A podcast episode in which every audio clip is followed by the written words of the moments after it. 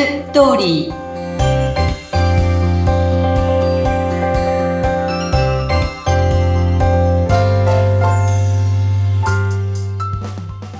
皆様こんにちは結婚相談所ライフツリーの和田光ですこんにちはインタビュアーの山口智子ですえー、もう本当ここまで番組50回以上配信してきましたけれどもはい番組聞いてくださってる方はもう和田さんのこう姉御肌っぷりといいますかサポート力というか きめ細かいそういった部分とかゲストの方のね、お話も聞いたりする中でお分かりかなと思いますが、本当にあのー、毎回お話伺うたびにすごいサポート力だなと私は感じているんですが。ありがとうございます。はい、そしてまた毎回のテーマが非常にズバッとしたものでして、今日はどんな感じでしょうか？はい。今日は女性に向けてお話しさせていただきます。女性を幸せにする男性6選です。お、はい、いいですね。女性を幸せにする男性6選。結婚ね、結婚は長いですからね、どんな人がいいかなっていうところ、まあ今までの成婚した方のお相手の方とかも見ても思うことがあるので、それを今日お話しさせていただきたいと思います。ええー、わかりました。これはどういう6選なんでしょうか？はい。一つ目は、誰にでも平等に接する。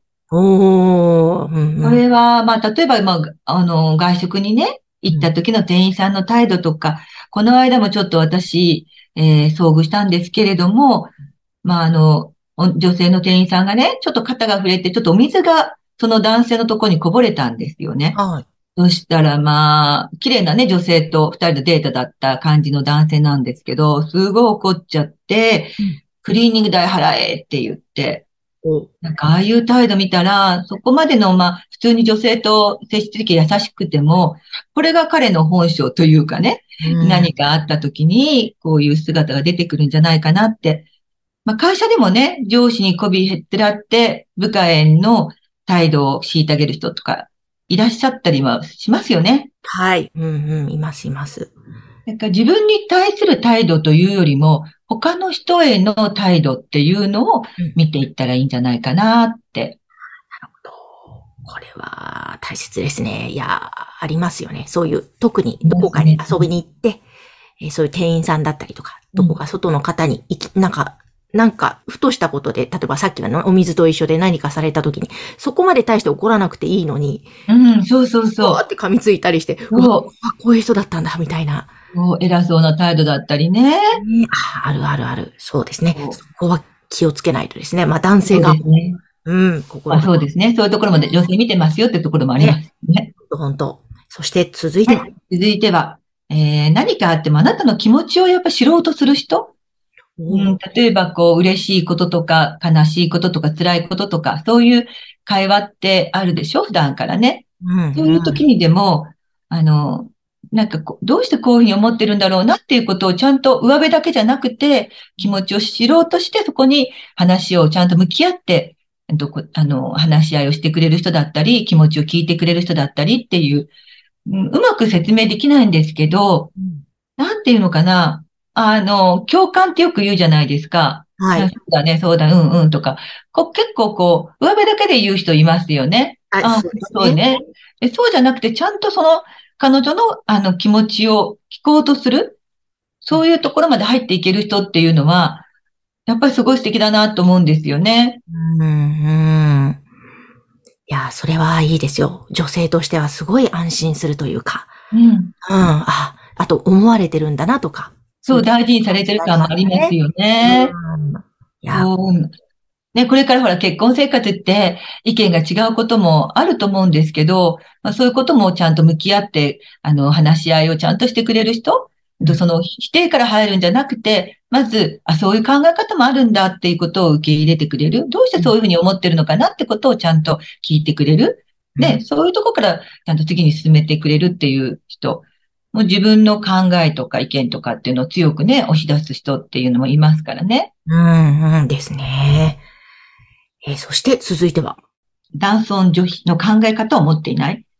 誰のおかげで飯食えてるんだって。まあ私たちの時代って割とそういうことを言う人がいるんですけど、今もやっぱりそういうことを言う人がいらっしゃるみたいで、で、自分の考え方が正しいとか、あの、もう決めつけてる人っていう人と一緒にいると結構これ、あの、言われたようにこう、はい、入って聞かないと非常に辛い生活が続きますからね。うん、うん。いや、本当ですね。なんかそこで、例えばでも条件面はいいから、はいはいって言っとけば済むしってなってると、うんうんうん、絶対にその感情が積み重なってですね。そう。いつか女性側が爆発してしまうので、我慢してはいけないですね。私もちょっとこういう経験ありますけど。うん。最初はね、あの、えっ、ー、と、なんていうかな。ちょっとこう、リードしてくれるとかね、うん、引っ張ってくれる人っていうところの勘違いにもなっちゃうところでもあるわけですよね。強めの男性って。うん、でも、長く一緒にいるときは、こういう人は本当結構大変なのでね。うん。ですね。ちょっと、ここもポイントですね。そして今3つ出ましたが、あと3つありますね。はい、あと、金銭感覚がちゃんとしているっていうところですね。重要ですね。ね、あの、うちの女性のね、交際してる男性、いや、時計にローンを組んで、もうバンバン時計にこだわりがあって買ってる人っていう人がいたんですよね。はい。で、もう、結婚生活するして、その相手がこういうことにどんどんお金をね、つぎ込んでいくってたまらないじゃないですか。うん、そうですね。好きとはいえ。そう。で、でもね、年収はあるし、ステータスがあるから、彼女としては、なんか終わりにはしたくないみたいな。うん。いやいやいや、ここの金銭ね、感覚でその価値観が違うとね、まあ、お金の使い方もそうですよね。そうですね。ここは大切だな。そうですね。うん、あと、今度は次は精神的に自立している？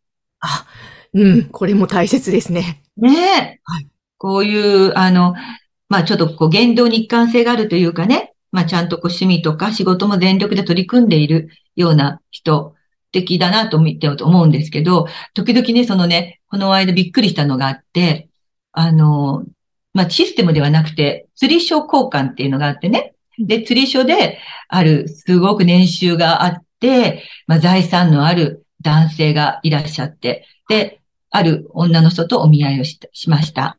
で、その途中で男性が15分ぐらい退席したわけです。はい。で、ああれ、お手洗いなのかな？何かなと思って戻ってこられたんだけど、実はその15分間、お母様が その相手を見に来ていて、お母様に意見を聞きに行った。へー。そういう方がいましてっていうね。もう、まあ、マダコンなんですけどね。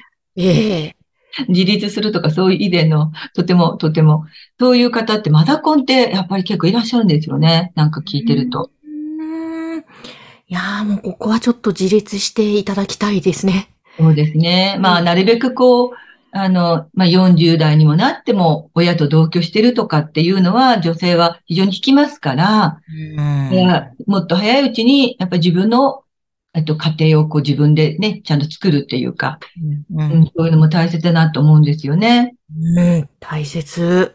え、そして最後になりますか？はい。感情の起伏がないっていうとこですね。うわもう私、本当どれも大切ですね。感情の起伏がないはまた、結婚生活ってね、長く続くから、そこもここが、ここがね、私もすごく大事だと思うんですよね。うん、いちいちこうね、こう、あの、怒ったりすることがね、何、何のこ、あの、スイッチが入って怒っちゃうんだろうっていう人いるじゃないですか。はい、はい。こんな、もう、とにかく穏やかな人、うん、ね、あの、なんかこう、そういう人の方が信頼ができるっていうか、何かトラブルがあってもこう、冷静でいてくれるっていうのはね、うん。頼りにもなりますよね。ありますね。いや、ここは穏やかでいていただきたいですね。男性はどんと構えて。そうですね。うん。デートしてるときに、もうこういうところっていうのは、何かトラブルがあったときに見えてくるところでもあるので。いや、ね、ですです。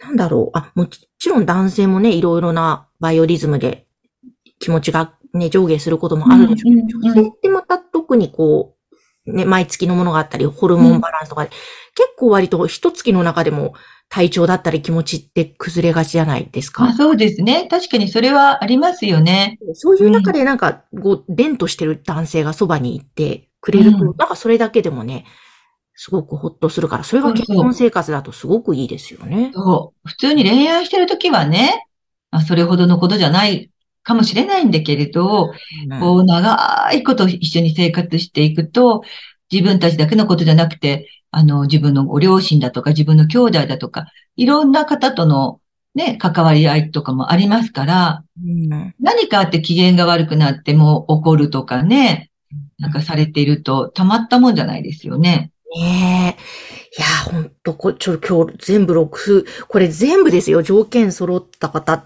いるんでしょうか？いますよね、でも。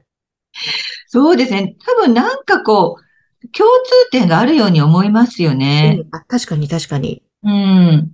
ね、誰にでも平等に接する人って、感情の起伏が激しい人って、なんかこう、ね、何かあったら怒るわけじゃない、うん、ね。いや、本当だ。なんか全部で一つな感じですね。これ。そう。うん、男尊女子なんてね、男が上で女が下なんて、こんな人って、ね、誰にも平等に接しもしないし、うん、感情の起伏だってね、うん、男は上でお前はあんだ女だろうとかってね、言うわけでしょ？ねそうですね。いや、本当だ。これなんか全部共通してますね。ね共通してるかなって思いますね。まあ、イコール本当結婚生活にとってね、大切な相手との、相手のポイントというか。そうですね。相手として、年収がうんぬんよりもこっちの方を条件にした方がいいんじゃないかぐらいな。多分ね、これって、ああの、まあ、今こう、婚活をしている人には、まあそこまでピンとこないかもしれないけど、結婚してる人はすごくわかることだと思うんですよ。ああ、そうか、そうか。ね。うん、そうかもしれない。こう、例えばそういうことがあって離婚した人とかね。うんうんうんうん、うん、そうすると、あ、そう、そう、ここ、ここ、みたいな、うん。ここがあって離婚しました、みたいなところってあるんじゃないかなと思うんですよね。ですね。ああ、だからもうちょっと、もしピンとこなかったらピンと来た方がいいですよって声を大にして言いたいですね。私と和田さん経験談からして。うん。これは大切だな。ねえ。なので、あれですかね、お見合いなり、デートなりで、そういった視点で、男性の、うん、その、なんか、その方の内面を。そうそう、そうですね。ことなのかな。うん。これからのうちの結婚生活でどうなのかなこの人はっていうところを、うん、ちょっとね、考えてみたらいいと思いますね。美味しいところ食べに連れて行ってくれたとか、何かプレゼントしてくれたとか、こんな素敵なデートだったとかっていうこともあるかもしれないけど、その中でその人のもっとこう内面的なものを見ていってほしいなって思います。そうですね。いや今日のお話も皆さんいかがでしょうか？参考になったでしょうかぜひですね、そんな和田さんのところで、まずは無料相談やっているそうなので、相談を受けたいという方は、番組概要欄のライフツリーのホームページの URL からアクセスしてください。はい、お待ちしています。和田さん、今日もありがとうございました。ありがとうございました。